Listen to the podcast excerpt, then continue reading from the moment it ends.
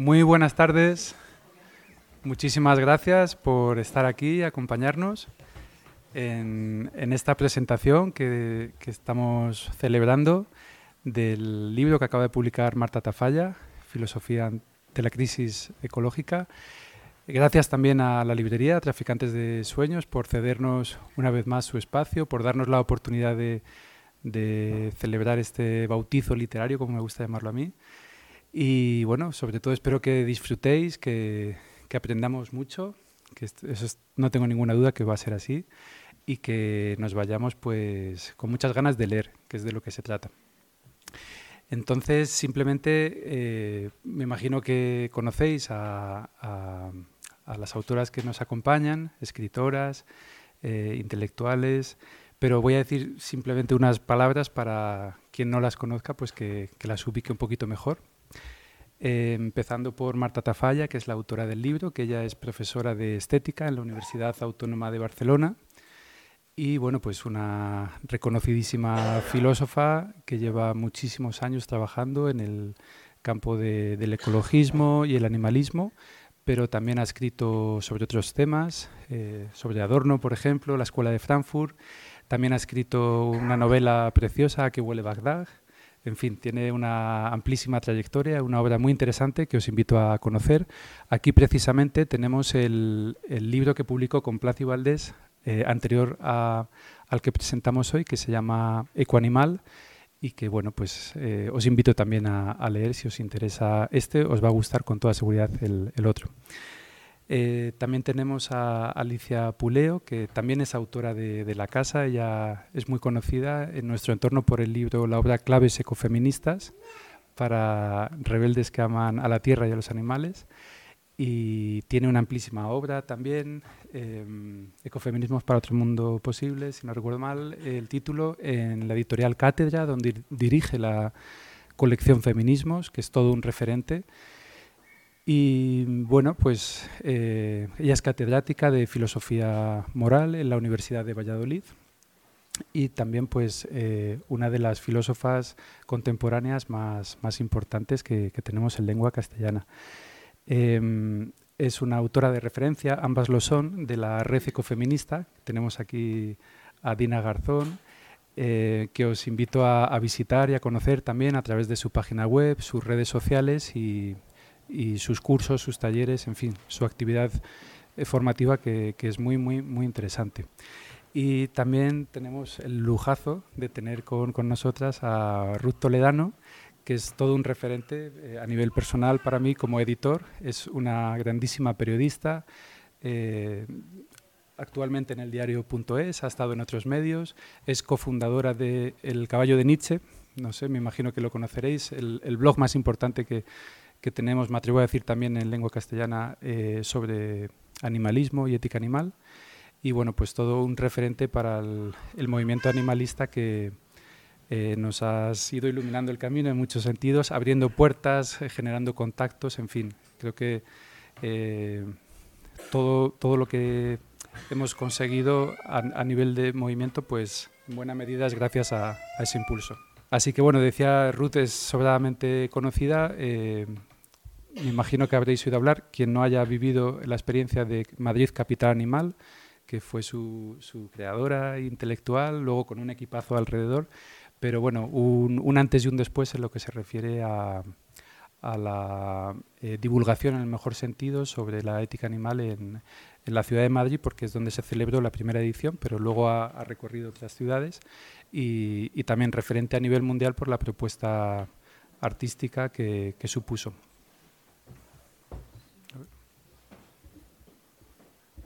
Bueno, yo no me quiero entretener más. Eh, eh, Alicia va a intervenir en primer lugar. Ahora sí, ahora no todo. Bueno, pues luego, luego va a intervenir eh, Ruth y finalmente Marta. Y por supuesto, vosotras, que también lo bonito de las presentaciones es cuando hay un diálogo o un debate sobre todo lo que se hable aquí y podamos conocer también vuestras opiniones, ideas y preguntas. Así que nada, muchas gracias y cuando quieras, Alicia. Muchas gracias, Marcos. Bueno, en primer lugar, quiero agradecer el estar aquí hoy eh, y el que estéis aquí. Agradecer a Traficantes de Sueños que nos acoge y, y a Marta por este libro tan estupendo. y a Marcos de Miguel, por supuesto, que, que publica libros tan, tan buenos.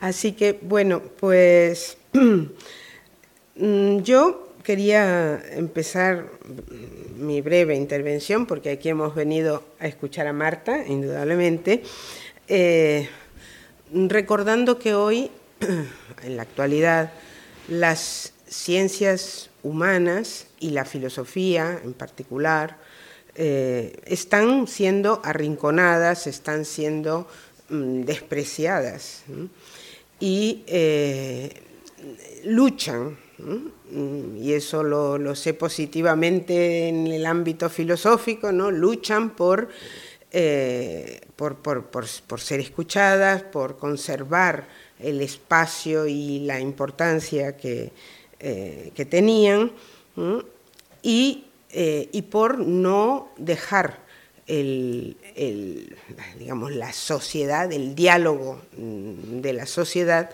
eh, únicamente en manos de una razón instrumental, una razón que solo eh, busca un interés inmediato sin pensar en los objetivos a largo plazo, sin pensar en el sentido de, la vida humana, etcétera, etcétera. Entonces, en ese sentido, yo creo que este libro es absolutamente indispensable. ¿eh? Es así. Es indispensable porque aborda un tema urgente. ¿Eh? El tema de la crisis ecológica es un tema urgente, el ecologismo nos lo viene diciendo hace mucho tiempo, claro, pero ahora por fin parece que se va, hay, un cierto eco, pero claro, hay que ver eh, que se han dejado pasar muchas décadas, ¿no? décadas perdidas. Entonces, este libro aborda ese tema, que es un tema, es el tema de nuestro tiempo.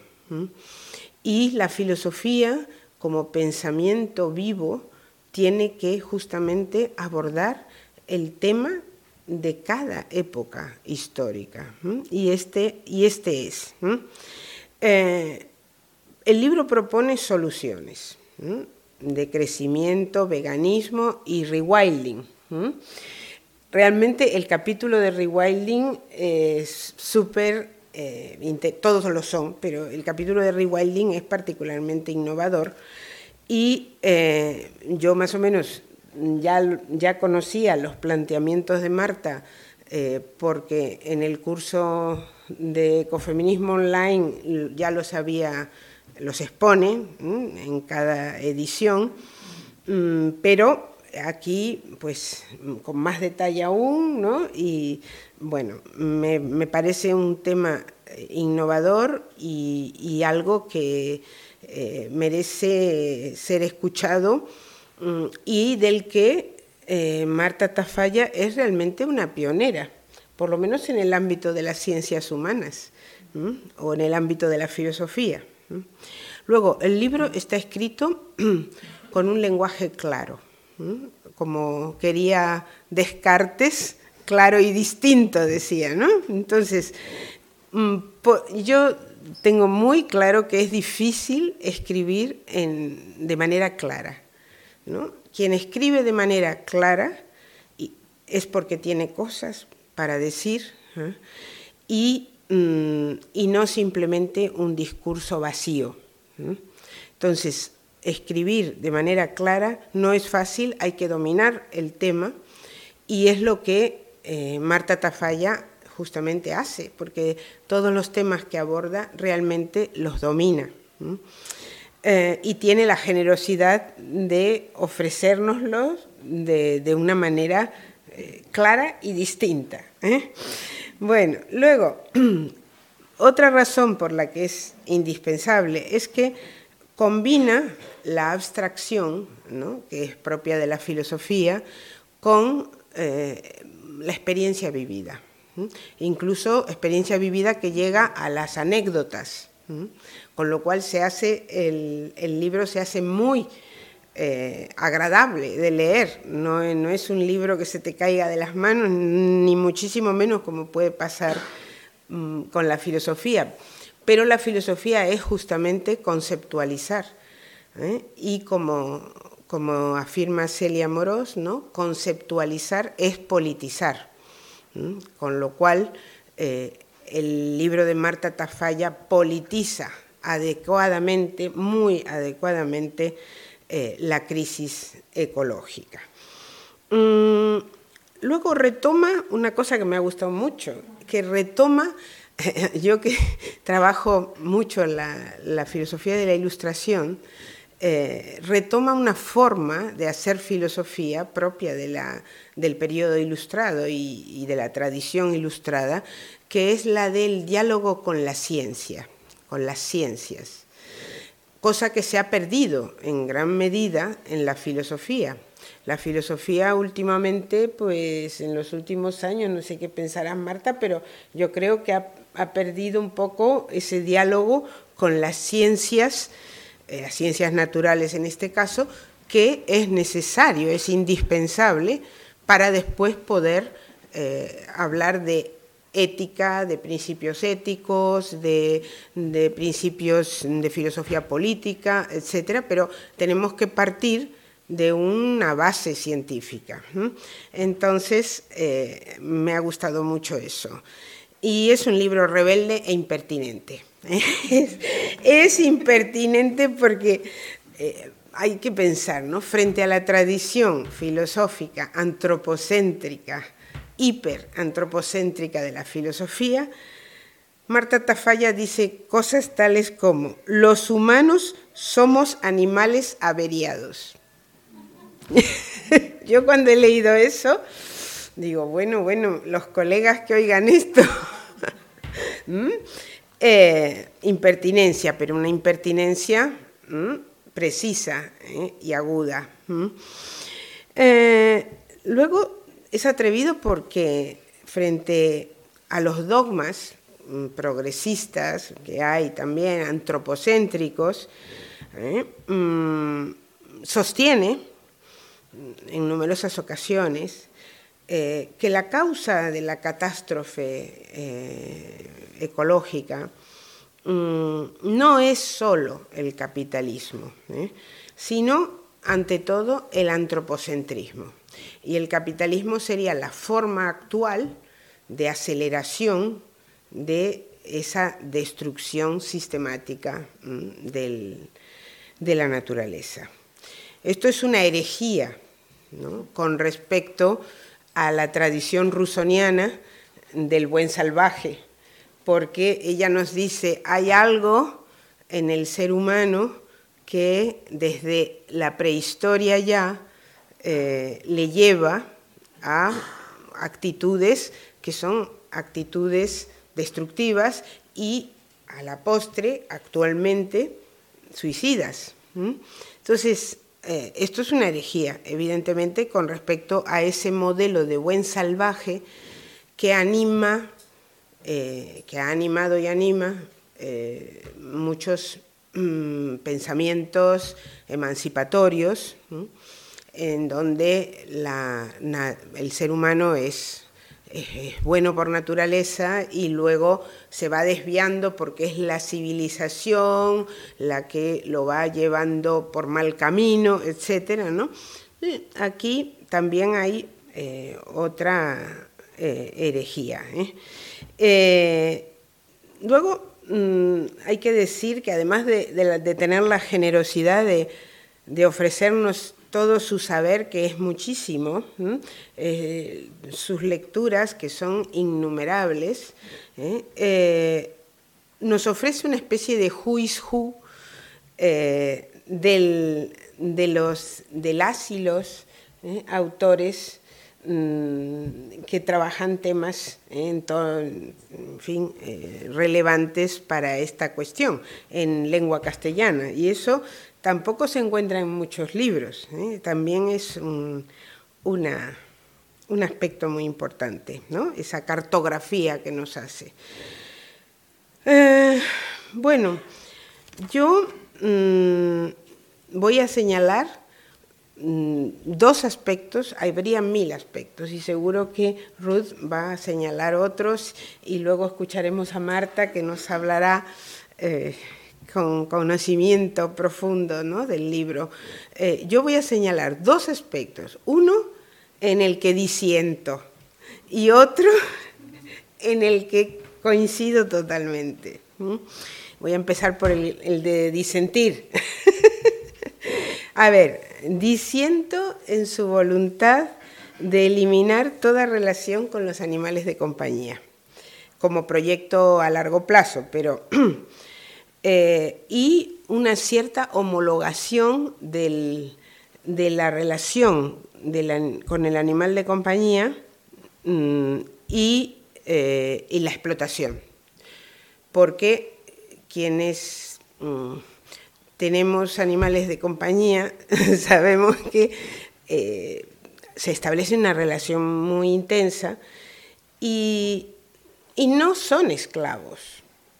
Pero yo sé que hay para discutir, ¿no? Porque Marta reivindica eh, la libertad como mm, base, eh, como principio fundamental del, de la relación con el animal no humano.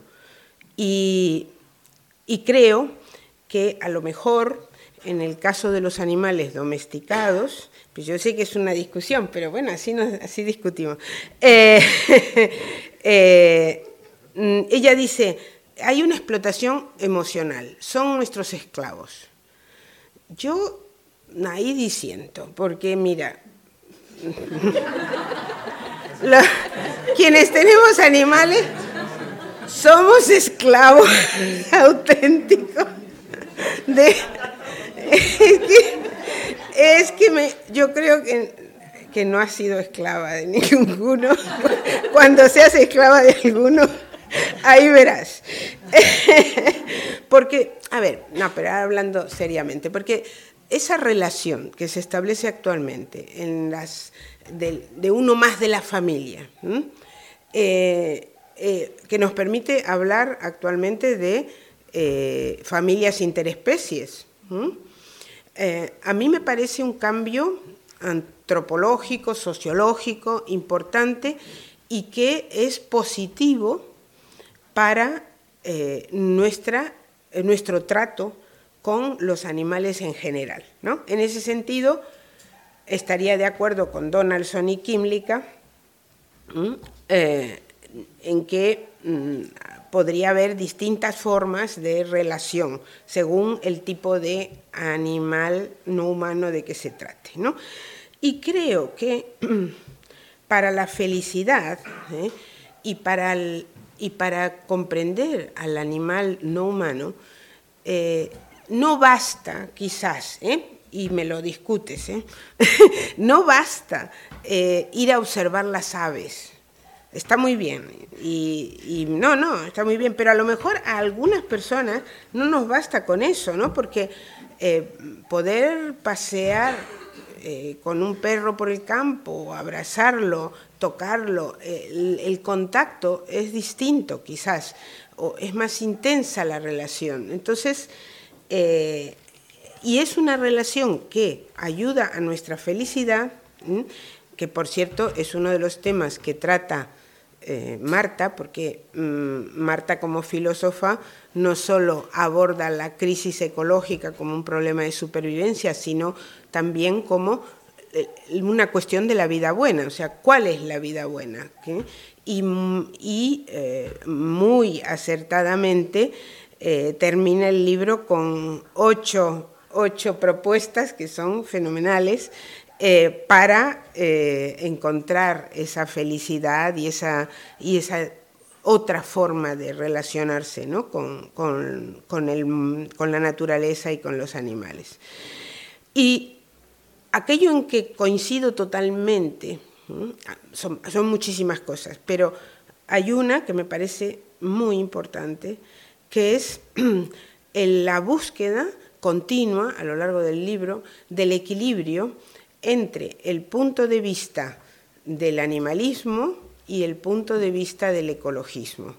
Eh, es decir, el, encontrar eh, cómo mm, hacer que, eh, el mostrar la necesidad de que, de que ambas formas de, pensar el mundo y de, y de, relacionarse con él, tanto el holismo ecocéntrico como el sensocentrismo, que atiende al sufrimiento animal, son eh, son indispensables, ambas, ambas. Eh, y, en ese sentido me parece muy importante porque eh, hoy en día se dan situaciones de mucho conflicto, en donde los movimientos buscan a veces más el, enfrentamiento, aquello que nos separa que aquello que nos une. Entonces, mm, esto me parece fundamental, ¿no? El, abrir este debate y el aportar una, posición tan, equilibrada y tan eh, reflexiva, ¿no? Así que, mm, bueno, pues nada, finalmente... Eh, Mm, yo quiero volver a insistir ¿eh? en lo que dije al principio, que es, este es un libro magnífico y es el libro que hoy necesita la filosofía, si quiere seguir viva, si quiere ser lectura de jóvenes ¿eh? Y si quiere conservar su sentido inicial. ¿eh? Y el sentido inicial de la filosofía es enfrentarse a la cuestión del ser de las cosas, y eso lo hace, ¿no? Lo, haces una ontología, eh, enfrentarse a la cuestión de la ética, el trato con los demás, ¿eh? seres vivos, y con la naturaleza en general, y la vida buena, que es cómo puedo ser feliz, ¿no? ¿Cómo puedo ser feliz? Y, esto es lo que, lo que contesta Marta en este libro, que me ha encantado. Así que enhorabuena, Marta. ¿Mm? enhorabuena.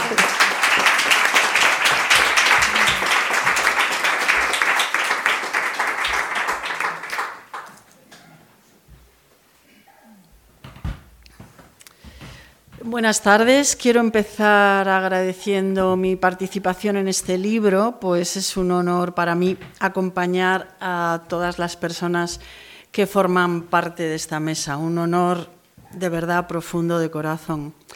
Pero sobre todo quiero empezar haciendo patentes otros dos agradecimientos. Uno a la profesora Marta Tafalla,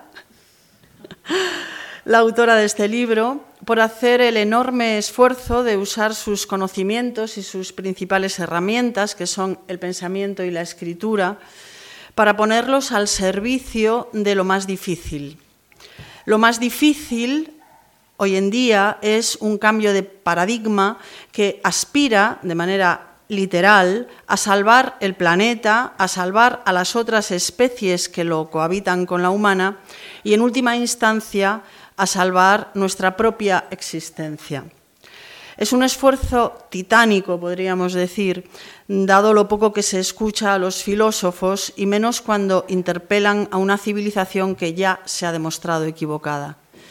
Ni qué decir tiene cuando se trata de filósofas cuya obra y cuya mera existencia ni siquiera entra en los temarios, como nos recuerda Marta Tafalla en alguna ocasión.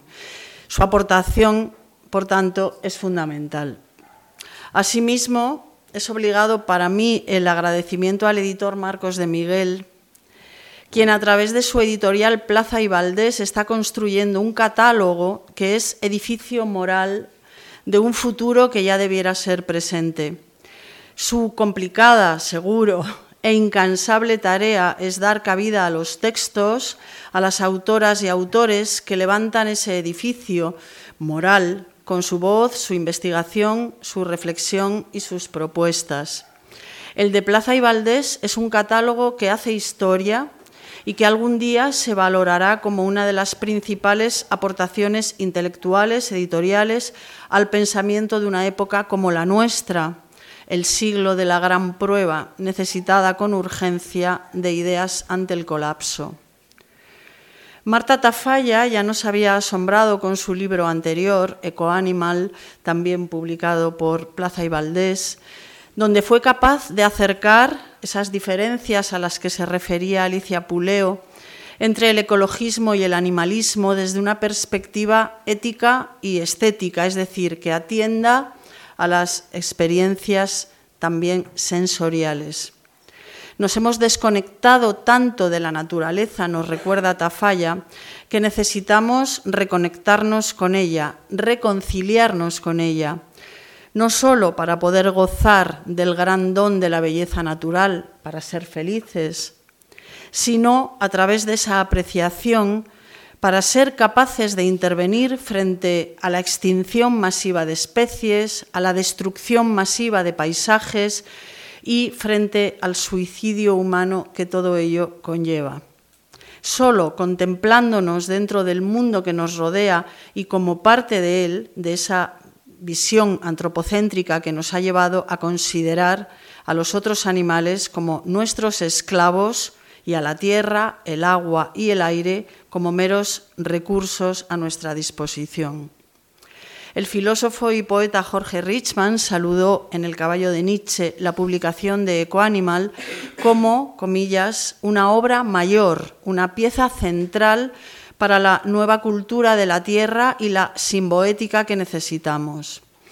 Y esta es, sigue siendo la gran aportación que está realizando Marta Tafalla.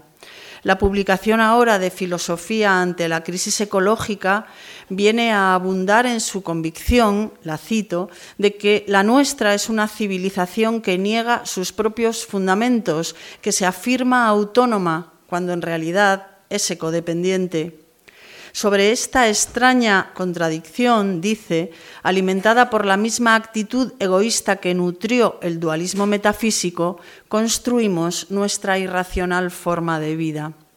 Y mientras invertimos energías en someter la naturaleza y soñamos con liberarnos de ella, no aprendemos a conocerla, a convivir, ni tampoco a apreciarla, dice Tafalla, lo dijo entonces cuando publicó Ecoanimal. Convivencia, precisamente, es la palabra clave del subtítulo del libro que hoy celebramos. Una propuesta de convivencia con las demás especies, de crecimiento, veganismo y rewilding. Convivencia es una palabra esencial porque en ella no hay atisbo de condescendencia. La gran crisis ecológica ha de afrontarse estudiando nuestra relación con la naturaleza, con los otros animales y con la biosfera, analizando cómo se relaciona la especie humana con los ecosistemas y en concreto con los animales desde una perspectiva ética y haciéndose una simple pero esencial pregunta, que es la que se hace Marta. ¿Por qué los humanos tratamos tan mal al resto de las especies y a nuestra casa común? Tafalla explica cómo los humanos nos hemos creído que dominamos a la naturaleza, cómo hemos creído que la tenemos controlada gracias a la tecnología, cómo, sin embargo, nuestra civilización está cerca del colapso porque la inmensa mayoría de la gente del mundo occidental no sabe casi nada de su entorno natural.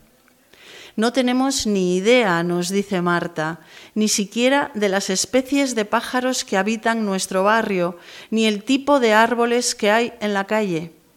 Hemos desconectado tanto del mundo natural que no podemos ni siquiera entender situaciones tan graves como la extinción de especies o el cambio climático. Es, dice, una desconexión absoluta. No estoy defendiendo, continúa, que haya que ser catedrática de biología para entender la realidad. Se trata de comprender que tu barrio está habitado por una comunidad multiespecie, que compartes ese territorio con muchas otras formas de vida. Parece sencillo, digo yo, Pero de esa desconexión subyace lo más importante, a mi entender, que plantea este libro. La pregunta profunda que nos formula. ¿Por qué no actuamos a pesar de lo que sabemos? Tafalla propone una nueva forma de mirar, de vivir, de convivir, pero por supuesto no se queda en un paseo por el campo.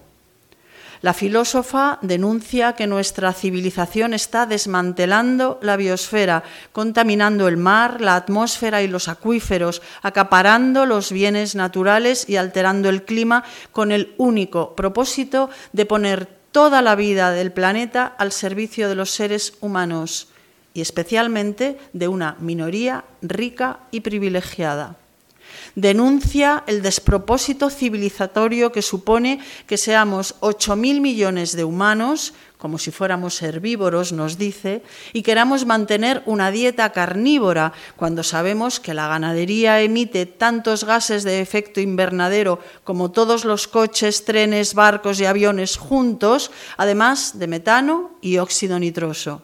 Cuando sabemos que el 80% de la deforestación de la Amazonia se debe a la actividad ganadera, cuando sabemos que el 87% de la soja que importa la Unión Europea, procedente de monocultivos que salen adelante a base de pesticidas y herbicidas, está destinada a alimentar a animales en ganadería, es decir, que la carne que comen unos países está destruyendo los bosques de otros, esquilmando y empobreciendo a sus poblaciones humanas cuando sabemos que también para la ganadería extensiva, negocio humano que explota también a los no humanos, la fauna salvaje, agentes que trabajan por el buen funcionamiento de la biosfera, también es una molestia.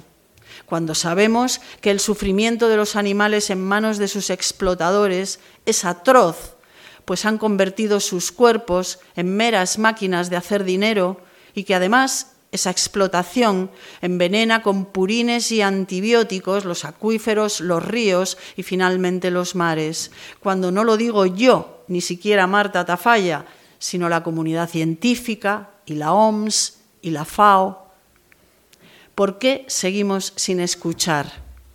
¿Por qué seguimos sin hacer una transformación radical de nuestros hábitos y comportamientos? ¿Por qué no actuamos si sabemos que un cambio radical en nuestra manera de vivir y consumir conllevaría un cambio inevitable en el comportamiento del sistema, es decir, de las grandes empresas, que son los beneficiarios directos de esta violencia, y en consecuencia haría actuar a su vez a los gobiernos?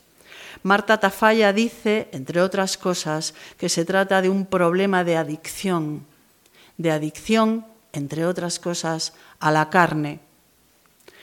Una parte de la tierra, dice Marta, que liberaríamos si nos pasáramos colectivamente a dietas vegetales, podríamos destinarla a proyectos de rewilding que permitirían que los ecosistemas explotados recuperaran su salud. Esta es una de sus propuestas. No solo la del veganismo y el rewilding, sino también la del decrecimiento inevitable en el que tenemos que participar todas las personas, incluso desde planteamientos que aún nuestra sociedad considera, cuando menos, delicados, como el del imprescindible decrecimiento de la población, con el control de la natalidad. Compramos ropa innecesaria, volamos en avión cuando nos aburrimos o tener el capricho de la reproducción es una forma de estar en el mundo para la que nos programa un mundo que ya no puede sostenerlo. Marta Tafalla lo demuestra en este libro con una ingente cantidad de datos y con el análisis pormenorizado de informes y referencias científicas. Las razones para cambiar de paradigma son obvias, aunque numerosas. Sin embargo, ese cambio solo será posible a través de la filosofía, es decir, de otra manera de pensarnos y de vernos en el mundo, de una cosmovisión con otros valores que nos haga salir de lo que ella llama la burbuja antropocentrista. Una, una cosmovisión, propone, ecofeminista, que analice y denuncie la retroalimentación entre antropocentrismo y androcentrismo, su proyección de dominación patriarcal, racista, colonialista y clasista, y nos impulse a reconectar con las otras especies, con la biosfera y con las propias relaciones humanas. Una forma de vivir materialmente más sencilla que favorezca la recuperación de las otras especies, es decir, otra forma de convivencia, si es que dice todavía estamos a tiempo. Sería imposible sin filosofía, sin ética. Marta Tafalla también se ha confesado pesimista, pero también dice que hay que intentarlo, que hay que seguir, porque nos lo jugamos todo y además porque es una cuestión de dignidad.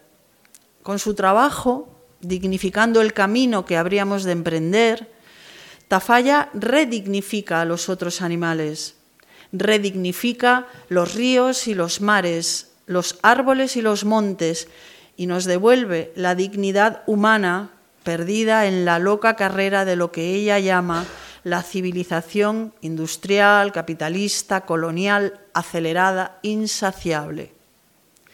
Leer sus libros es necesario, pero además es una delicia, porque Marta Tafalla es una gran escritora y en sus libros hay buen pensamiento y hay buena literatura. Con sus libros, sí, la lectura se vuelve insaciable. Insaciable de conciencia, insaciable de ideas, quizá insaciable de esperanza, quizá nos quede. Gracias por el esfuerzo, Marta. Es un regalo y es un alivio.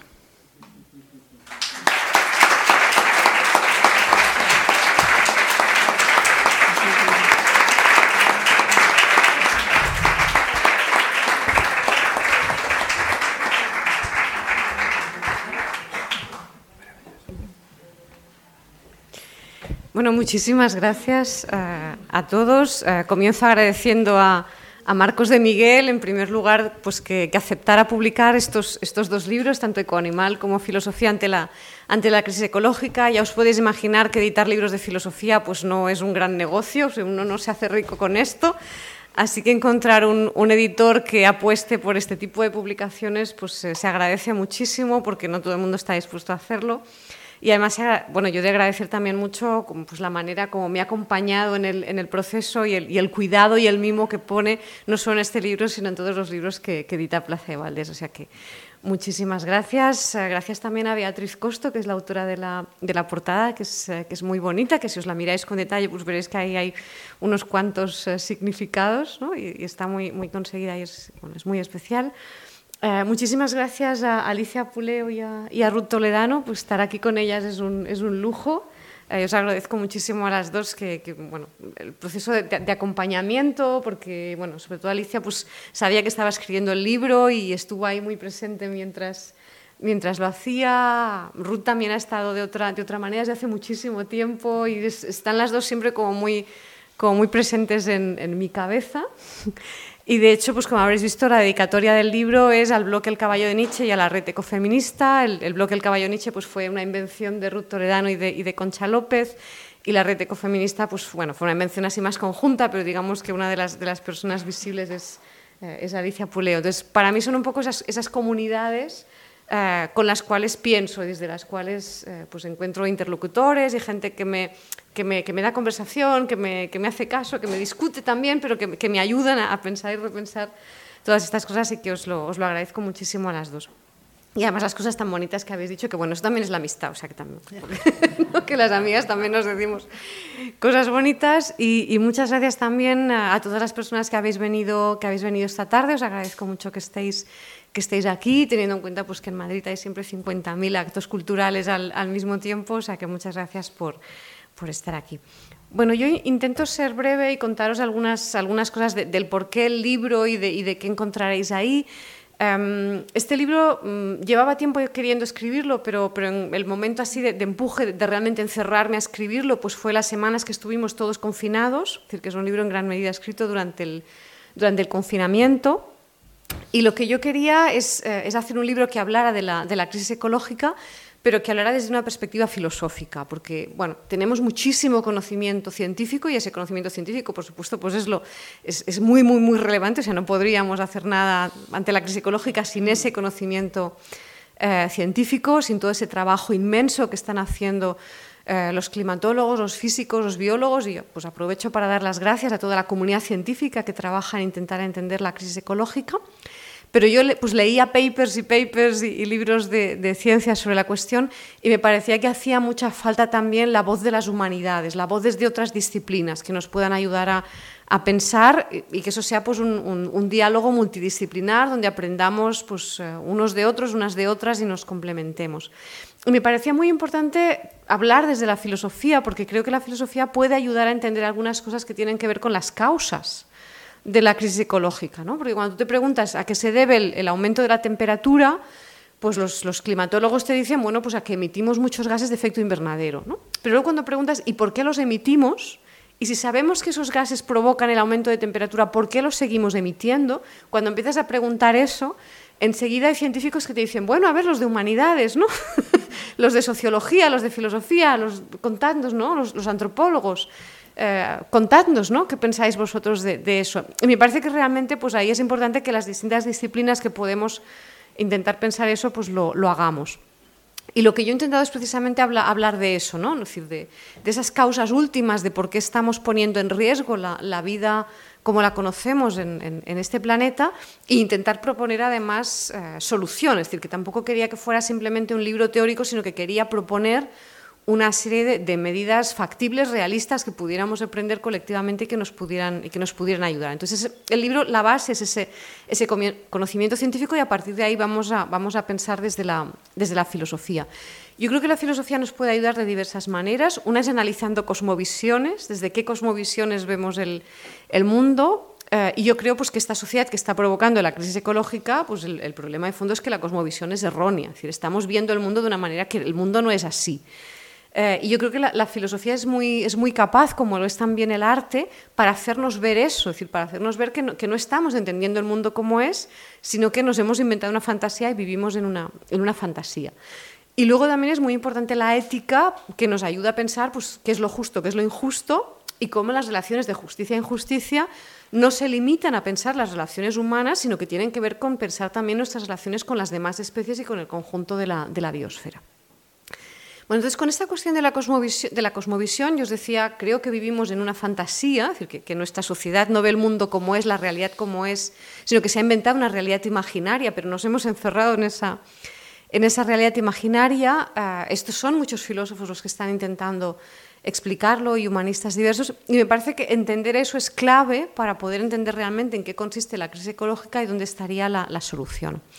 El problema que tenemos, yo creo, es que en, en esta sociedad en la que estamos, nos educan en una visión del mundo que es antropocéntrica y nos vienen a decir, por resumirlo así rápido, pues que la, naturale la naturaleza, el planeta Tierra, pues es una especie como de escenario teatral ¿no? que, nos, que nos han puesto para que los humanos pues, representemos nuestra obra de teatro. Entonces nos vemos como los protagonistas absolutos y vemos realmente al planeta Tierra como un escenario teatral, o sea, como una cosa que está ahí puesta.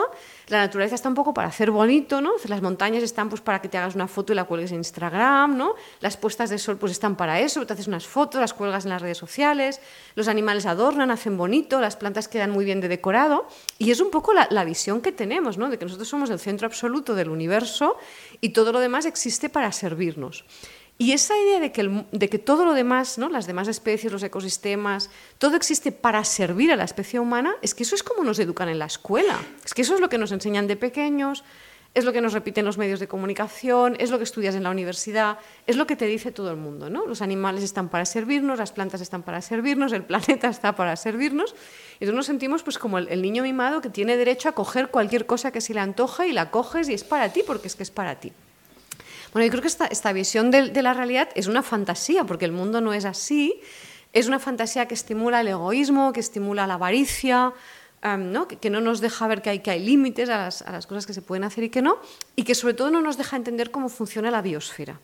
Y en realidad lo que nos está diciendo la, ciencia es que la biosfera no es un teatrillo para la especie humana, sino que la biosfera es una red de formas de vida donde cada especie, cada especie de animal, cada especie de planta, cada especie de hongo, cada microorganismo, pues está cumpliendo con una serie de funciones ecológicas, está realizando una serie de funciones que benefician al conjunto de los ecosistemas y de la biosfera y que además todas esas funciones se complementan entre sí, se coordinan entre sí, de tal manera que cada especie permite que las demás puedan vivir. ¿no? Esta es la, magia del asunto. Lo que hacen unas especies permite que otras puedan vivir. Por eso Lynn Margulis, la bióloga Lynn Margulis, habla de un planeta simbiótico. Y, algunos ejemplos son, como muy obvios y son muy sencillos. ¿no? Las plantas producen oxígeno, que es lo que luego nosotros respiramos. ¿no? Las plantas producen incluso sustancias medicinales, que si lo pensáis es una cosa absolutamente maravillosa. ¿no? Pero luego además hay los insectos que polinizan las plantas, entonces las flores les dan néctar y el insecto a cambio poliniza. Pues eso son esas relaciones ¿no? de, de, intercambio, te hago un favor, tú me haces un, un favor, y, la naturaleza está llena de eso, de, esas redes de intercambios de favores, de yo hago una cosa por ti, tú haces otra por mí. ¿no? Y esos, esos intercambios de favores además son, como muy fascinantes cuando los estudiamos, ¿no? porque pensar, por ejemplo, pues los castores ¿no? que hacen estas presas en los, en los ríos que son tan, tan fascinantes, pues cuando hacen la presa, pues generan ahí un, un, un embalse, modifican el entorno y ahí pues hay otras especies que se instalan y viven ahí y eso además estamos entendiendo que en, caso de un incendio forestal, esos pequeños embalses que hacen los castores son cortafuegos. O sea, es que la naturaleza tiene incluso ¿no? montado un sistema de cortafuegos en caso de, incendio forestal, por ejemplo. O los elefantes y los bisontes, que son estos mamíferos de gran tamaño, pues construyen redes de caminos de muchos kilómetros eh, las tienen en su memoria, las cuidan, arrancan las plantitas que salen y esa red de, autopistas, de corredores ¿no? Que, van de un sitio a otro, pues luego hay montones de animales más pequeños que, no tendrían la capacidad de construir eso, que utilizan esos caminos para desplazarse. Es decir, que toda la biosfera funciona en que las especies, eh, por decirlo así, no trabajan solo para sí mismas de manera egoísta, sino que realizan servicios para la comunidad. ¿no? Esto es como una gran comunidad de vecinos, una gran comunidad multiespecie, donde pues, todos hacen cosas que sirven eh, a los demás. Es decir, que esta visión que nos han dado de que la naturaleza es egoísmo no es verdad. ¿no? Y aquí tenemos también una batalla eh, cultural. Aquí me parece que es, muy interesante el trabajo que están haciendo Jorge Richman o, Carlos de Castro, que, llevan muchos años en esta batalla, de que esta, esta historia que nos han contado de que la naturaleza es violencia, es crueldad, es egoísmo, pues es que no es verdad. La naturaleza es sobre todo este planeta simbiótico. ¿no? Y el problema es que nosotros, pues por alguna razón, no, acabamos de encajar y no participamos en esta, en esta simbiosis. ¿no? Es como, como no queremos convivir con los demás, sino que lo que queremos es usar a los demás de manera instrumental, pues esto es lo que nos lleva a, provocar una crisis ecológica y además a no darnos cuenta de que la estamos provocando y a no darnos cuenta de lo peligroso que es. Y aquí una de las cosas que, em, que a mí me parece que son clave y que nos cuestan mucho entender y que tiene que ver con toda esta discusión sobre los animales domésticos, que yo ya sé que es muy, que es muy delicada, em, bueno, Yo os intento explicar mi versión. Mi, versión es que, por favor, si tenéis perros, gatos, cuidadlos mucho y sed felices. O sea, por favor, no pasa, por favor, no es esa la, la cosa, ¿eh? Y, muchas gracias a todo el mundo que adopta perros, gatos abandonados. O sea, no.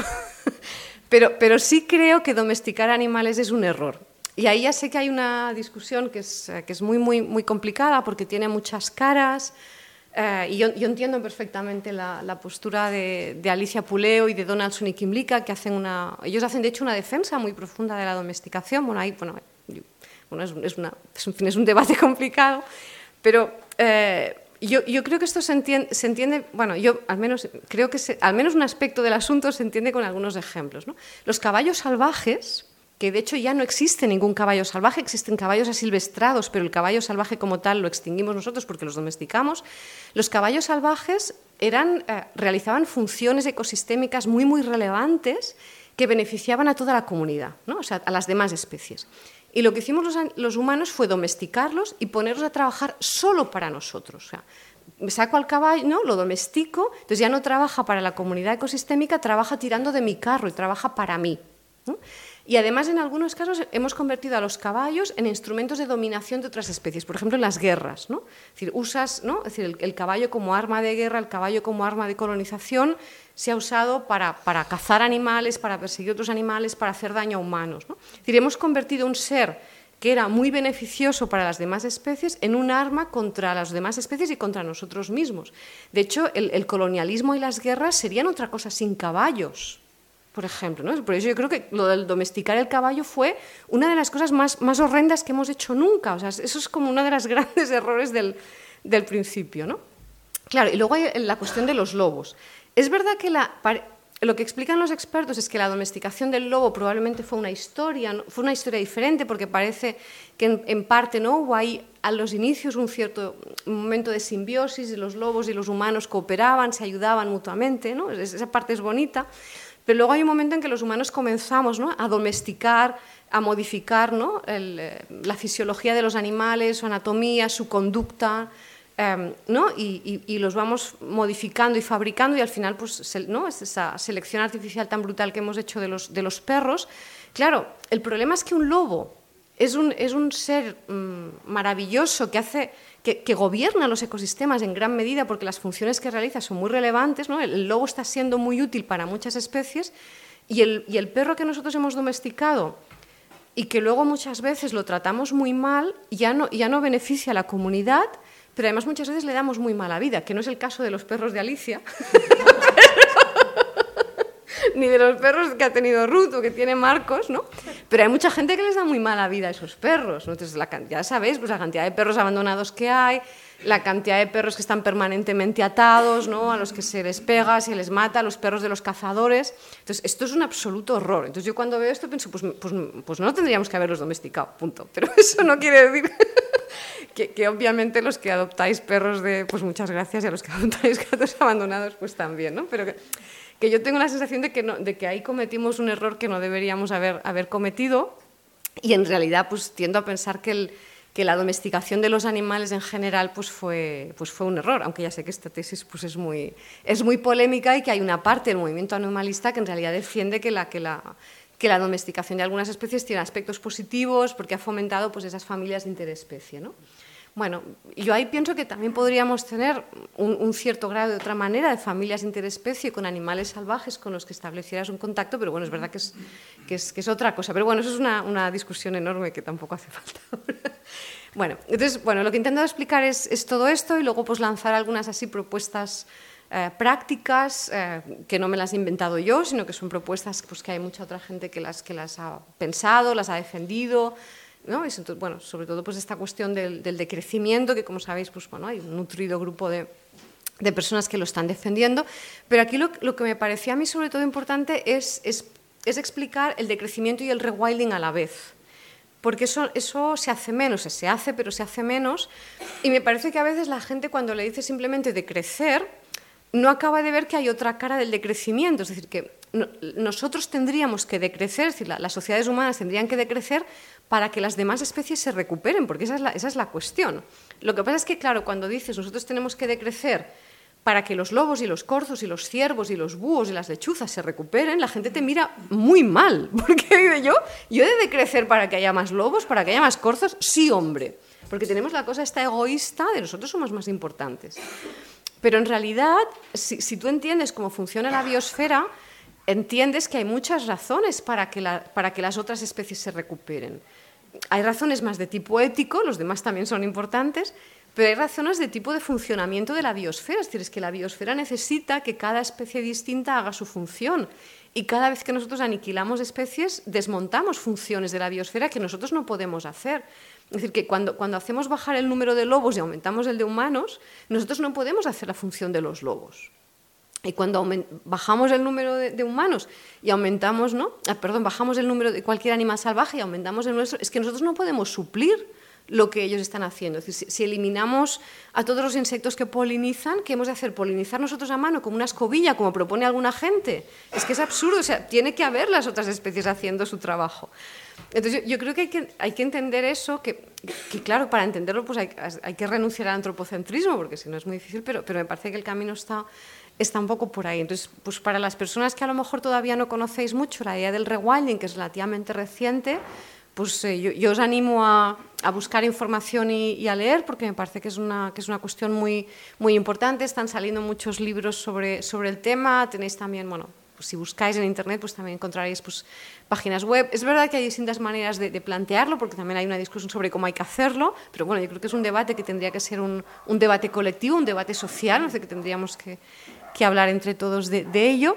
Y el rewilding me parece además que también se, combina muy bien con, la cuestión del veganismo, porque el, veganismo pues también hay muchos motivos para, ser veganos, por supuesto la cuestión del maltrato animal ahí es, fundamental, pero es que también hay una cuestión más ecosistémica eh, que es que una de las cosas que intento explicar en el libro y que los biólogos saben muy bien es, es, eh, es cómo funciona la cadena, la, la, pirámide trófica. Es decir, si tú miras la estructura de la pirámide trófica en los ecosistemas, pues lo que tienes siempre es que quienes tienen mayor biomasa son, son, los organismos fotosintéticos y los organismos que, captan la energía de, del sol, como son las plantas o las algas, son quienes tienen la biomasa más grande.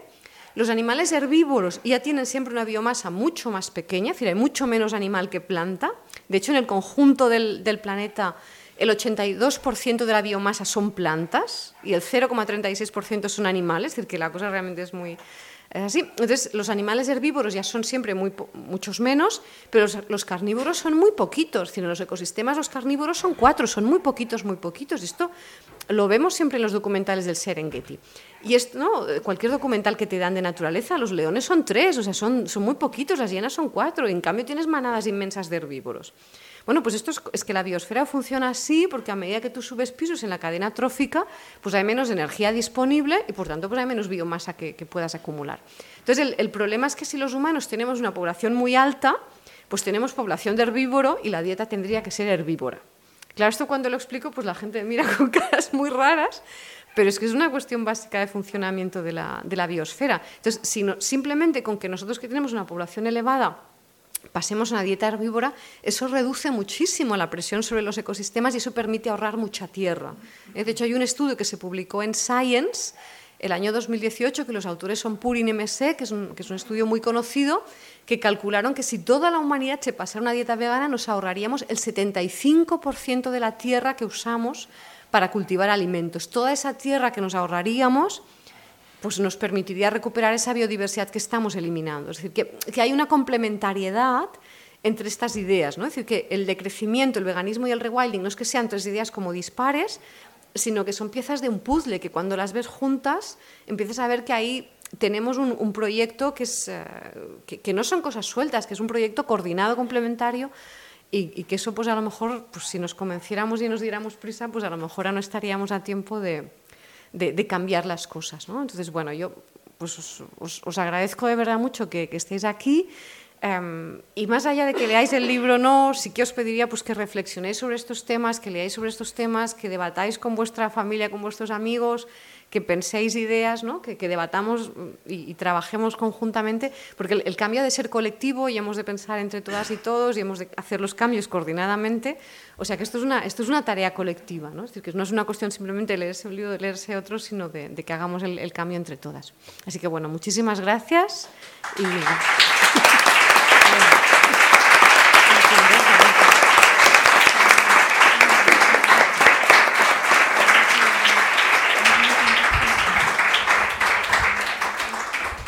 Bueno, qué, maravilla escucharos, la verdad, a las tres. Um, yo por alusiones voy a empezar diciendo que, um, que gracias a, a, ti, a Ruth, a Alicia, pues yo he podido aprender cosas que no había aprendido en la universidad. He podido hablar con gente con la que me cuesta mucho hablar, porque al final lo que vuestro trabajo consigue es que se simplifiquen los debates en la medida en que temas muy complejos se hacen accesibles y por fin, creo que como tú dices muchas veces en tu libro, para transformar, para cambiar algo, primero hay que conocerlo. Si no lo conocemos, difícilmente vamos a cambiarlo. Entonces, bueno, también gracias especialmente por haber confiado en, en mí y en Placio Valdés y decirte que te equivocas porque yo sí que soy millonario. Lo que pasa es que no soy millonario de dinero, en euros, pero soy millonario de satisfacciones y de momentos felices que, que me dais. Lo digo de corazón. Creo sinceramente, creo sinceramente que, que, el capitalismo del que hemos estado hablando hoy en la comida nos, nos ha llevado hasta ese punto, pensar que la, la, felicidad o la riqueza depende del dinero que tengamos. Me parece algo tan equivocado, un planteamiento tan erróneo. Entonces, bueno, pues vamos a reivindicar ese, esas formas de felicidad que no se basan en, el dinero y, de riqueza en, en otros eh, términos, en otros valores ¿no? o formas de medirla. Entonces, bueno, eh, es el turno de preguntas. Yo os animo a que participéis. Creo que es un lujo tener a tres eh, pensadoras como, como tenemos hoy, así que os cedo la palabra. Eh, bueno, mm, nada que añadir a, esas magníficas palabras de, estas personas que aprecio tanto y que admiro tanto. Eh, con respecto al libro de Marta, yo eh, lo único que, que la verdad le diría es que ha sido muy valiente, porque en, el libro de Marta hay cosas que mm, muchas personas del mundo de la filosofía y por supuesto de la ciencia no se atreven a hablar. ¿no? A mí el tema del decrecimiento de la población es una cosa que se está ocultando eh, por activa y por pasiva. Me parece que como lo plantea ella de una forma eh, no, eh, no como algo negativo, ¿no? sino que hay cuestiones que se pueden hacer para, para, conseguir eso sin que sea algo impuesto, ¿no? sin que sea una autocontención. ¿no? Después el tema... por supuesto, polémico que ha sacado a Alicia, ya me, me lo han comentado otras personas, ¿no? Y, curiosamente yo, no, yo estoy más contigo, pero porque mm, en el fondo sé que es algo muy complejo, ¿no? que puede, eh, mm, eh ¿cómo diría yo? No puede no entenderse desde, la perspectiva que, yo creo que tú la quieres entender. ¿no? Eh, el, vínculo humano-animal, yo soy de la asociación del vínculo humano-animal, perdón, eh, creo que se puede establecer si, si dejáramos de dominar y de esclavizar y podría establecerse un vínculo eh, no solamente con, especies eh, salvajes, que sí que ese vínculo ya, ya eh, existía en, algunas ocasiones cuando los animales mm, no sabían que nosotros íbamos contra ellos. ¿no? Y, eso se ha demostrado ¿no? cuando hemos invadido territorios en los que los animales no nos tenían miedo y podíamos convivir con ellos tranquilamente. ¿no? ¿Qué ha pasado? ¿no? Porque que al final han aprendido ¿no? que tienen que huir de nosotros como sea. ¿no? El tema de los animales domesticados que estén expuestos a la dominación y a la explotación, yo estoy con Marta. Yo lo siento mucho, me encantaría que pudiéramos eh, convivir con vacas, ovejas, porque es que me, parecen animales fantásticos, pero yo siempre lo he dicho, para tener vidas miserables, no. Y el tema de la animales de compañía, bueno, pues ese es el más polémico, porque son animales domesticados, pero hasta cierto punto, claro, lógicamente. Ahí eh, lo que tú dices, ¿no? Eh, animales que efectivamente se autodomesticaron en, en un comienzo y si hubiéramos seguido en esa línea de, compartir eh, esa, convivencia, pues seguramente no hubiera pasado nada. Pero como somos como somos, pues hemos ido derivando esa convivencia en dominación y explotación. Entonces, mm, si tuviera que, eh, elegir, me dolería mucho que, pudiéramos, que tuviéramos que prescindir de esos animales. Sobre todo porque desde el punto de vista biológico creo que ellos se adaptaron bien a, vivir con nosotros. Hemos sido nosotros los que le hemos fastidiado eh, la vida, ¿no? Pero, bueno, eh, son cuestiones que son tan profundas que el, mero eh, hecho de verla planteada en un libro ya a mí me ha, me ha espoleado, ¿no? Me parece en general el libro yo no tengo, ya te dije cuando lo empecé a leer que lo subrayaría entero, pero eso sí, esto serviría de nada porque bueno, lo que hay que leerse, ¿no? pero para mí es un compendio de, de, todo lo que a mí me hubiera gustado decir eh, y plasmar, porque se nota además que yo que, que ha nacido de, de un desahogo de un enfado que no, que no eh, se ha convertido en, ira, sino en, algo positivo. Y por eso yo creo que el libro es imprescindible. Para mí, mm, cualquiera que, quiera tener una visión integral de lo que seguía el abordaje de esa cosmovisión nueva eh, a través de la filosofía, el, libro de Marta, pues ahora por lo menos lo veo que he leído. Salvando las distancias, eh, cuidado, que aquí hay mucha gente buena. Eh.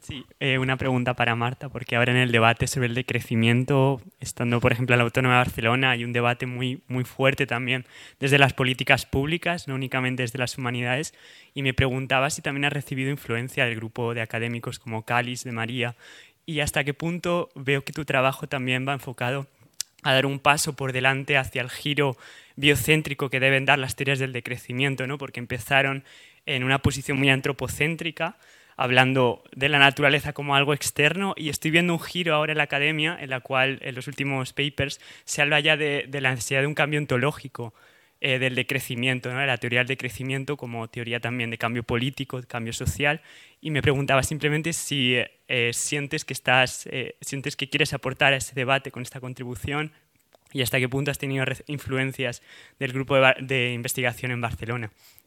Gracias. Hay un grupo importante. Perdón. Eh, muchas gracias por la pregunta. Es verdad que en la Universidad de Barcelona hay un, hay un equipo de personas con Jason Hickel, eh, Giorgio Scalis, hay, hay, un equipo de gente que además ahora les acaban de dar un, un proyecto europeo eh, para, hacer una propuesta de, crecimiento, tienen un máster, trabajan muchísimo, están ahí, pero la verdad es que yo ni colaboro con ellos, em, ni, ni, ni, me han influenciado especialmente, no porque no sean buenísimos, sino porque creo que partimos de marcos teóricos distintos y usamos un lenguaje muy, muy diferente. A Jason Hickel sí que, lo, sí que lo he seguido un poco más y me parece muy interesante las cosas que dice, pero yo, yo los veo muy antropocéntricos y los veo en otro mundo. O sea, no, no, no, yo no vengo para nada de ahí. decir, a mí me ha influido en este sentido mucho más eh, el trabajo que hace Alicia Puleo, por ejemplo, y el trabajo de Jorge Richman, por ejemplo, que para mí en, estos temas ha sido un poco como una, una figura pues, durante muchos años, ¿no? de, haber hablado muchas veces y dialogado y discutido y trabajado un poco con él y con la gente que está un poco a su, a su alrededor, ¿no? y con gente como Carlos de Castro. Decir, que mis influencias vienen más por, por este lado de gente que están en una posición mucho menos antropocéntrica, mm, trabajando desde hace muchísimo tiempo en estas ideas de planeta simbiótico, teoría Gaia, mm, aunque yo tampoco es que esté muy puesta en lo de la teoría Gaia, ¿eh? pero bueno, digamos que mis influencias vienen más por esas líneas que no por este equipo de la, de la autónoma, aunque es un equipo muy bueno y, vamos, encantada que estén ahí. yo creo que somos gente que venimos de sitios distintos que, vamos empezando a confluir ¿no? en, un, en un mismo camino, o sea que eso es bueno.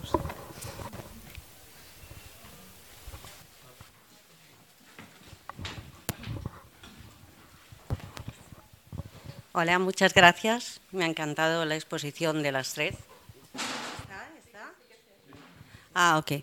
Yo quería hacer una pregunta porque lo del rewilding, que lo acabo de escuchar, ¿qué opináis sobre las, las especies invasoras, llamadas especies invasoras, especies secuestradas, que, que no habrían vivido hace unos años en este país y porque no habrían sobrevivido ni por el clima ni por la vegetación y que ahora estamos llenos de ellas, de galápagos, no voy a hablar de serpientes ni, eso, pero eh, ahora mismo una señora estaba paseando un suricato el otro día, ¿no? Sí, o sea, eso, una cosa es la maldad humana y otra cosa son esos galápagos que, que si se entregan matan, los matan, yo lo digo porque tengo uno, pero, y de esas cotorras, ¿qué opináis? Porque si realmente el clima está cambiando, la vegetación también, ¿qué opináis de esas especies invasoras o secuestradas? No, vale, vale. a ver, yo, eh, en, primer, gracias por la pregunta. Yo, en primer lugar, creo que no, se deberían, no deberíamos estar moviendo especies de un lado para otro, eso por supuesto por supuesto, no deberíamos comerciar. Yo, yo soy muy radical, yo prohibiría cualquier tipo de mercantilización, comercio con seres vivos, así a lo bruto. O sea que me parece una, barbaridad todo lo, todo, lo que hay, todo lo que hay detrás. Pero después también me parece que en, la, que en la biología, en algunas corrientes, ha habido una demonización y una exageración del, del peligro de estas supuestas especies exóticas invasoras y que eso responde a una historia de cómo ha funcionado un determinado sector de la, de la biología. Esto ahora comienza a haber libros muy críticos que lo, que lo están explicando de una manera mucho más detallada, quién se inventó esas ideas, por qué se las inventó, eh, qué ideología tenían las personas que se las, que se las inventó. Yo os recomiendo que exploréis un poco en esa, en esa dirección. La, parte final del libro va, de mi libro va, va de eso. Em, es verdad que algunas especies invasoras, invasoras, entre comillas, en, algunos espacios pequeños, como puede ser una isla o un lago, eh, a veces sí que pueden realmente generar un problema porque el espacio es muy pequeño, te entra una especie que cambia las cosas y ahí no hay espacio como para... Pero cuando tú tienes ecosistemas mucho más amplios, lo que están empezando a reconocer mm, cada vez más biólogos, aunque son criticados por colegas suyos, que de repente aparezca otra especie en un principio puede generar un poco de caos, pero al final el ecosistema integra esa especie, porque es que la vida funciona así, la vida es una red y tú coges una, pieza de un sitio y la pones en otro, que no lo tendríamos que hacer, ¿eh? pero tú coges una pieza de un sitio y la pones en otro y al final el, ecosistema tiende a integrar esa, especie. lo, lo, que por otra parte también está pasando es que cuando hay ecosistemas muy muy degradados por el cambio de temperatura, la contaminación, nosotros rompemos la conectividad y está todo hecho un desastre, entonces, ahí a veces se están extinguiendo las especies autóctonas porque nosotros las estamos dañando. De repente aparece una especie exótica que se adapta bien y les parece que toda la culpa es de la especie exótica, pero la culpa es del daño que hemos causado los dos primeros. Y, lo que están intentando explicar algunos biólogos es que a veces es, algunas de esas especies exóticas pueden ayudar a regenerar el sistema. Esto algunos biólogos lo están diciendo, son naturalmente criticadísimos por sus colegas, pero ahí hay ahora pues una, una guerra muy considerable de paradigmas eh, porque digamos que el, el, biólogo obsesionado, el biólogo matacotorras, ¿no? que podríamos decir que es un perfil de biólogo, biólogo matacotorras, matagatos, ¿no? estos son muy agresivos, pues dicen que cualquier bicho fuera de su ecosistema hay que eliminarlo. Pero hay otra gente que está diciendo, no, espera, da tiempo, porque es que a lo mejor esa especie que se ha movido resulta eh, que ahora ayuda y se está empezando a ver que en algunos casos, y se está empezando a ver en España también, el otro día salió un artículo, por ejemplo, que una de las cosas que ha ayudado a recuperar la nutria en algunas zonas de España es precisamente una pequeña especie invasora que es un pequeño molusco, que no sé si es el, caracol manzana o alguno de estos, ¿no? que cuando apareció dijeron una plaga, una plaga, y ahora resulta que hay animales autóctonos que se lo comen y eso les, y eso les ayuda. Es, que los ecosistemas tienden ellos a reorganizar, la vida se autoorganiza, los ecosistemas se reorganizan y eso que parecía que iba a ser un gran drama de la gran especie exótica invasora, pues resulta que al final el ecosistema ¿no? la pone en su sitio y de repente está haciendo funciones beneficiosas. Entonces yo creo que ahí tendríamos que ser como mucho más prudentes, como mucho más eh, abiertos y que la obsesión está de vamos a matar todas las cotorras y vamos a matar todos los gatos, pues que no creo yo que nos lleve a ningún a ningún sitio bueno. No sé si queréis. no, no, yo para hacer publicidad. Página 321. Apartado. ¿Qué hacemos con las llamadas especies exóticas invasoras? Aquí lo tenéis, ¿eh? está muy bien. Bueno, yo simplemente quería añadir a lo que ha dicho Marta, que lo ha dicho todo, em, un detalle que hay que tener muy en cuenta cuando se habla de ciertas especies invasoras, como por ejemplo las cotorras en Madrid. Las cotorras están en Madrid porque fueron secuestradas de sus lugares de origen fueron traídas para eh, como mercancía y después pues consiguieron autoliberarse o fueron abandonadas, etcétera, etcétera. Y lo que han hecho las pobres ¿eh? los individuos cotorra, no la especie cotorra, los individuos cotorra, lo que han hecho es lo que han podido, es decir, intentar sobrevivir en un eh, eh, ecosistema en principio hostil, bastante listas han sido, bastante admirables son, bastante coloristas por otra parte, y que se les tiene que agradecer que nos hayan traído, bueno, pues eh, nuevas experiencias. Desde luego no se puede responder a su secuestro, a su maltrato y a su abandono pues eh, a tiros, como se está respondiendo ahora, ni con la estigmatización ni con la criminalización. Mm, yo, sinceramente, creo que por lo que he podido leer acerca del impacto que tienen las cotorras en el ecosistema Madrid, eh, no he conseguido leer nada, nada que ponga en peligro ni a otras especies ni, por supuesto, a la nuestra propia. Eh, se nos ha llegado a decir que los nidos de las cotorras son peligrosos, pero es que jamás hemos oído que un nido de cotorra agreda a nadie que pasara por debajo. No ha sucedido, sencillamente. Todo se puede caer, un balcón se puede caer. Bueno, es que también existen los accidentes, pero eh, eh, realmente lo que está sucediendo aquí con las cotorras, que procede de pronto de, un, de una especie de, psicosis contra las cotorras, que no sé cuál, a, qué eh, intereses responde, la verdad Todavía me, estoy preguntando a qué intereses responde esta psicosis con las cotorras. mm, ah, eh, no sé, debe de haber intereses, pues no sé, de, empresas exterminadoras, o, no, porque si no, no, no me lo explico.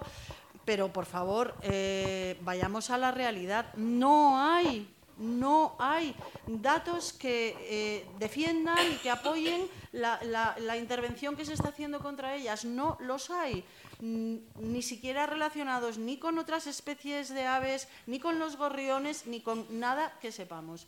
Eso es falso, fake. Es pura violencia contra una especie.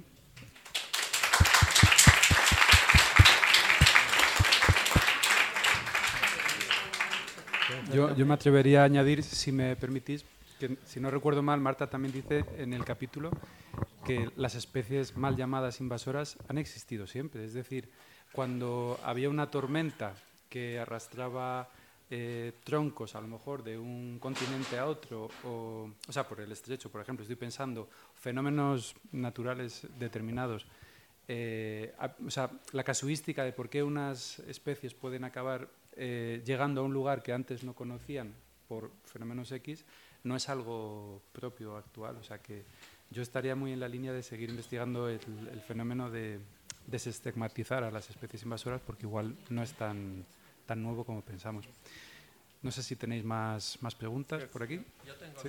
Claro, Sandro. Hola. Hola. bueno, no voy a comentar de lo anterior porque sabemos que la principal especie invasora es la raza humana. Pero no, quería preguntarte una cosa. Todavía no voy, a, no voy a preguntar sobre el libro porque no lo he leído, pero a mí en juventud me influyó muchísimo el Club de Roma, Margaret Mead y, bueno, y un librito que se llamaba Los Límites del Desarrollo de Alvin Toffler, que creo que eh, generalmente se conoce. Eh, podemos plantearnos también un límite al rewilding. Lo pregunto porque así como la civilización humana, no la raza humana, la civilización humana ha creado este desastre, que yo espero que estemos a tiempo de, reparar, de, detenerlo, pero también hay que pensar hasta qué punto el rewilding eh, puede, eh, o sea, me explico, trato de explicarme. Eh, si si renaturalizamos todo el planeta, lo más probable es que surja de nuevo un grupo de humanos que vuelva a repetir la historia. Entonces creo que la, como, como en tantas cosas en la sociedad humana, entonces creo que la responsabilidad de la civilización en este momento es también plantearse cómo arreglar el desastre y solamente se puede hacer, porque hasta qué punto estamos dispuestos a realmente a renaturalizar nuestras vidas. O sea, mm, hay que seguir comunicando el problema, hay que seguir difundiendo la existencia del problema. Si realmente queremos volver atrás y em, no, no, circular ya por el planeta, no, no comunicarnos a escala planetaria, probablemente habrá gente que un día diga, uy, si podemos tener de, nuevo volver a, los combustibles fósiles, vamos a usarlo que total no va a pasar nada y sí va a pasar algo. No sé si me he explicado. Bueno, gracias, gracias por la cuestión. Eh, igual es que no he explicado lo que es el rewilding. Y, es verdad que en este país se, conoce muy poco, es decir, que en otros países, sobre todo en Gran Bretaña, el rewilding es ya una cosa como de discusión de bar, ¿no? Ahora la gente en, Gran Bretaña en el bar discute en rewilding sí, rewilding no, aquí, allí y tal. En, España esto todavía no, ha pasado y, es verdad que hay mucha gente que todavía no sabe muy bien esto de qué va, ¿no? Entonces, el, rewilding parte de, reconocer esto que os decía, los ecosistemas se autogestionan, no hace falta que los gestionemos nosotros. Entonces, el, el, el rewilding lo que propone es que deberíamos tomar al menos algunos ecosistemas de, la Tierra em, y ahí dejar de realizar actividades extractivas. Es decir, deberíamos pues, decidir en una serie de, territorios eh, y ahí la discusión es dónde hacerlo, hay pues, una discusión que es, divertida, ¿no? dónde habría que hacerlo. Eh, y en, en esos lugares donde se hiciera rewilding, en esos lugares no debe haber ni agricultura, ni ganadería, ni minería, ni explotación forestal, ni extracción de recursos de ningún tipo. Ahí hay que dejar que la vida salvaje se autorregule y que se recupere. Eso permite recuperar biodiversidad, permite mitigar el cambio climático, permite que se recarguen los acuíferos, que se recupere tierra fértil, es decir, que se, que se, que se recuperen un poco todos esos daños que hemos, que hemos ido provocando y, y, que, y también que esos, que esos, ecosistemas capturen carbono, nos ayuden a frenar el cambio climático, se hagan resilientes, etc. Um, esto habría que hacerlo en, ecosistemas terrestres, habría que hacerlo también en espacios marinos. Hay una discusión sobre cuánto territorio habría que dejar en este, este estado, que es una discusión en parte muy técnica. ¿no? Hay, bueno, hay una discusión sobre la proporción del territorio que habría que dejar así. Esto además se puede hacer en muchos grados, es decir, en, algunos lugares se podría hacer de tal manera que allí pues, eh, se podría ir a buscar lugares en los que casi no viven humanos y hacerlo de manera como muy radical, casi sin pues, que ningún humano pasara de visita, pero se puede hacer en otros lugares con humanos viviendo allí. Lo que pasa es que es decir, el, que tú hagas rewilding no quiere decir que no pueda vivir gente, lo que pasa es que esa gente no debería estar haciendo actividades extractivas, pero, puede haber gente que viva ahí. Es decir, que hay, hay, se están pensando muchas opciones de tipo pues por ejemplo, en algunas zonas eh, de Europa diversas donde la población es baja, pues se pueden iniciar proyectos de rewilding y que pueda haber gente que vive ahí, por ejemplo, teletrabajando. O con proyectos de ecoturismo sostenible, ¿no? por ejemplo, o con proyectos pues, de prácticas artísticas, educativas. O sea, que, que no estén sacando recursos naturales de la tierra, pero que pueden estar viviendo ahí y que pueden estar conviviendo lo mejor posible con la, con la vida salvaje.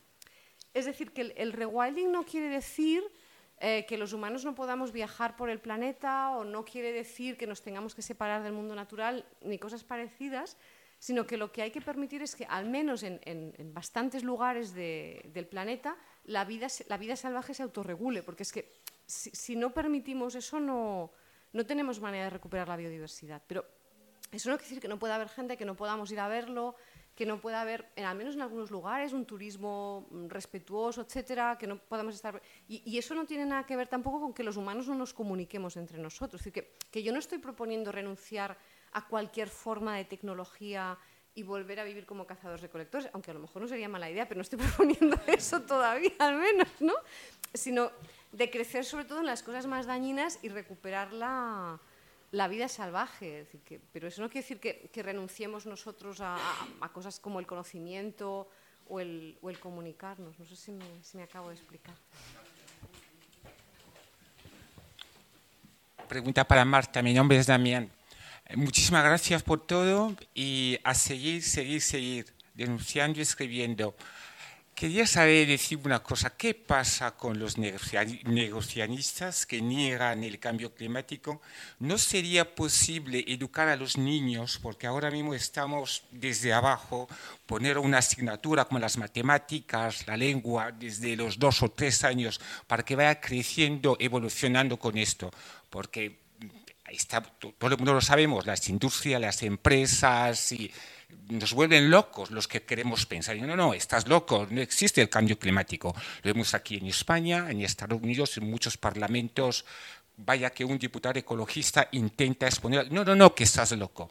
La prensa, todo, todo, todos los videojuegos, todo es negar, negar, negar, negar. No existe. Los que pensamos en ello somos, estamos locos y hasta hacerlo ver que nosotros estamos locos, porque uno va a casa y dice, sí, sí, posiblemente no, estoy loco, eso no cambia. ¿Y qué podemos hacer? ¿Qué hacemos? Educar a los niños desde abajo y cómo luchamos con este imperio que niega todos los días. A ver si... ¿Qué hacemos? Gracias.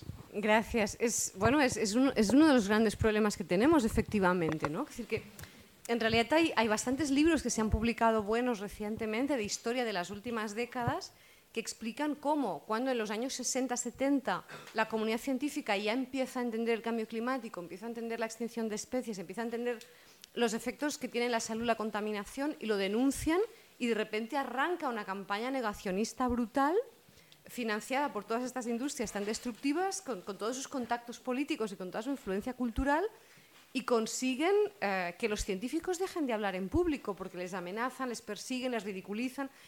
Los, primeros científicos que hablaron de estos temas, la, presión que recibieron fue brutal, se burlaban de ellos, ¿no? salían un día en la tele, al día siguiente todo el mundo hacía chistes de ellos, y ahí se orquestó muy rápido un sector negacionista financiado por partidos de ultraderecha, por, por empresas que tienen, que, ¿no? muy contaminantes, que manejan muchísimo dinero, que tienen grandes expertos en comunicación, eh, contactos de altísimo nivel y, la capacidad de influencia que han tenido pues es tan brutal que eso ha impedido que reaccionemos como sociedad. Y ese es un, ese es un problema muy grande, es decir, que nos enfrentamos a lobbies eh, extraordinariamente poderosos y, es muy, y es muy difícil combatir eso.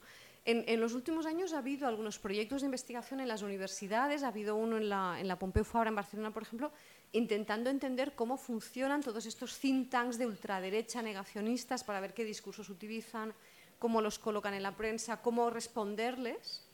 Pero, pero, es muy complicado porque además estos discursos se reinventan constantemente. Es decir, es que hay mucha gente ahí trabajando. Entonces, Mm, los primeros discursos negacionistas eran, eran como, muy como muy burdos, no hay cambio climático, pero ahora son mucho más sofisticados, es decir, sí que lo hay, pero no os preocupéis porque lo vamos a resolver con tecnología. Entonces, claro, tú también tienes que ir como cambiando las respuestas que les das porque ellos se reinventan constantemente. Y, es muy difícil hacerles frente porque pues, la, comunidad que, denuncia todo esto tiene muchos menos medios económicos que, que todos estos grandes lobbies que han montado los discursos estos discursos negacionistas, que además ahora ya no son ya no son negacionistas duros de no hay cambio climático, sino que lo que dicen es, bueno, no es tan grave, no es peligroso, ya lo resolveremos, no se preocupe usted, los políticos están en ello.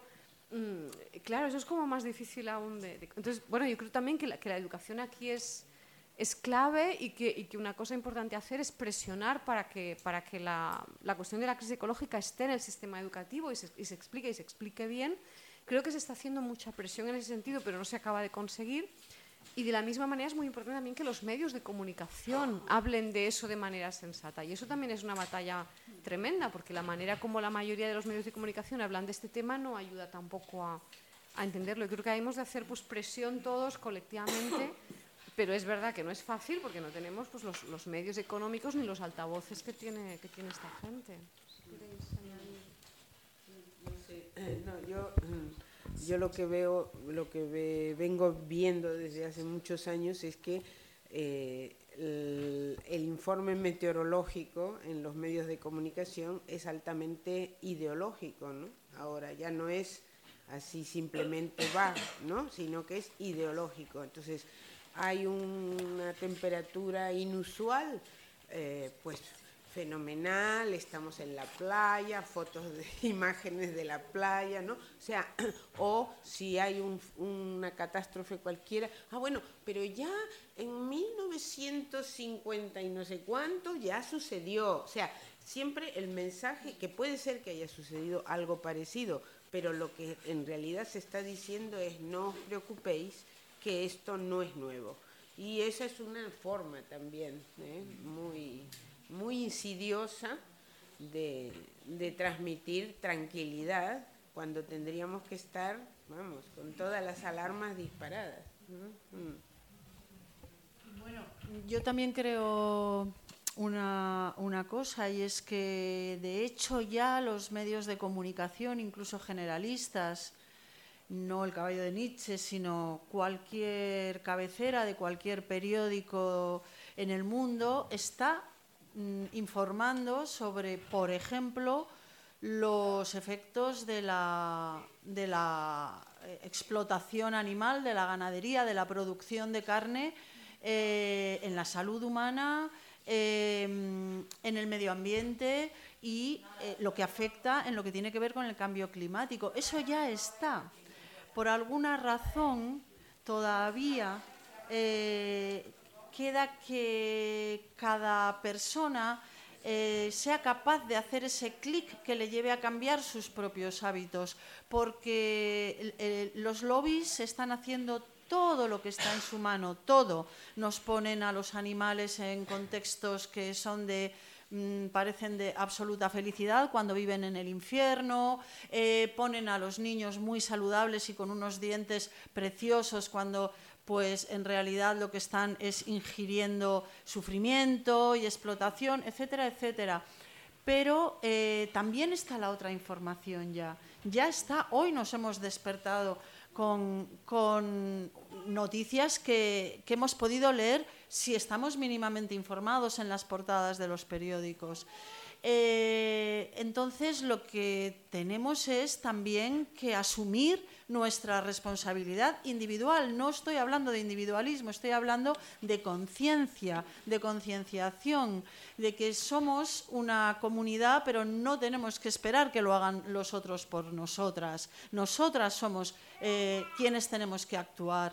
Eh, es verdad que nos enfrentamos pues a, pues a Goliat, sí, de acuerdo, pero si somos cada vez más mm, Davidas, pues a lo mejor Goliat eh, empieza a, ser más pequeño. Eh, y hay algo que creo que tendríamos que hacer de una manera. El otro día alguien, y ahora mismo no recuerdo quién, mm, bueno, recordar esa conversación, era una conversación informal, por supuesto, personal, me decía, es que es desolador que cuando un ministro eh, salió en los medios de comunicación eh, dando una consigna que era básica, que ni siquiera era radical, era básica, era hay que consumir menos, ni siquiera era no hay que consumir y somos unos sádicos No, no dijo eso. Inmediatamente el aparato político, empezando por el presidente del gobierno, salió a deslegitimar algo que, eh, que simplemente iba en la línea que ya están diciendo no la comunidad científica, los organismos internacionales. Entonces, bueno, mm, Sí, claro, salió el presidente del gobierno porque el lobby a las 5 de la mañana le estaba eh, quemando el móvil a, Pedro Sánchez, me imagino. Vale, pero si ¿dónde estaba? Eh, ¿Dónde estábamos para haber defendido Alberto Garzón? ¿Dónde estábamos? Tendríamos que haber salido en masa diciendo, vamos a ver, seamos sensatos. Alberto Garzón no ha dicho más que una sensatez básica. Mm, hubo dos artículos, pero en realidad no hubo, por ejemplo, dentro del movimiento animalista, ya recuerdo la conversación que tuve, eh, esta conversación la tuve, la tuve con Concha López y con Lucía Arana, tuve esta conversación. Eh, eh, Lucía decía que alguien le había trasladado esa desolación. ¿Dónde estaba el movimiento animalista como tal, si es que existe algo parecido? Eh, cuando Alberto Garzón se quedó solo después de haber dicho algo que era lo más sensato que se había oído en este país mm, desde hace mucho. Pues tendríamos que haber salido en masa a decir, pues este señor tiene razón y lo que usted acaba de decir, señor presidente del gobierno, pues es vergonzoso, más bien, eh, es bochornoso. Entonces, hay una es verdad, los lobbies son terribles, Pedro Sánchez ya lo demostró, pero también es posible. Alberto Garzón lo demostró. Alberto Garzón es ministro, tiene muchos lobbies presionándole y fue capaz de decir lo que dijo. Hay que ser valientes. Yo también tengo todos los lobbies de la prensa eh, eh, intentando que no diga lo que digo. Bueno, pues me cerrarán esta puerta, la otra, lo digo aquí. Tenemos que ser nosotras quienes tomemos las riendas de lo que está pasando, aunque sean riendas que no que no tengan al otro extremo a ningún esclavo las de nuestra vida y, las y la de nuestro futuro. Pero tenemos una responsabilidad individual, es lo que quiero decir, frente a todos los lobbies, a todas las empresas. Mm, lo digo porque en este momento, después de leer a Marta Tafalla, he recuperado un poco de, esperanza y de, y de, energía. Muchas veces nos falla, por supuesto, pero lo que tenemos que hacer es actuar. Esa es la gran pregunta que me queda después de leer tu libro, que es lo que, lo que he empezado diciendo. Me sorprende, como me lleva sorprendiendo muchísimo tiempo, que sabiendo lo que sabemos, por ejemplo, respecto a la explotación de los otros animales, Mm, que es una, una parte del libro, pero no toda, pero centrándonos en eso, sabemos, porque ya cuando, cuando alguien me dice, qué horror, qué horror, es que, pero de verdad, pero vamos a ver, esto ya lo hemos publicado en todas partes, existen en las redes sociales, los vídeos más espeluznantes los ha visto cualquiera, incluso aunque no quisiera verlos. ¿Por qué no reaccionamos? Bueno, pues también tenemos que hacernos una, una autocrítica y una reflexión personal. Somos agentes de lo, que, de lo que sucede en el mundo. Si queremos seguir comiendo el chuletón que dijo Sánchez, eh, comprándonos 27.000 cosas que no necesitamos, eh, bueno, etcétera, etcétera, etcétera, pues bueno, pues mm, harán con nosotros y con nosotras lo que quieran los que tienen beneficios con ello.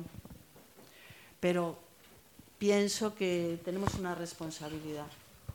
En, nuestro, en, nuestros cuatro metros de cuadrados de acción, bueno, cuatro, cuatro, cuatro, cuatro.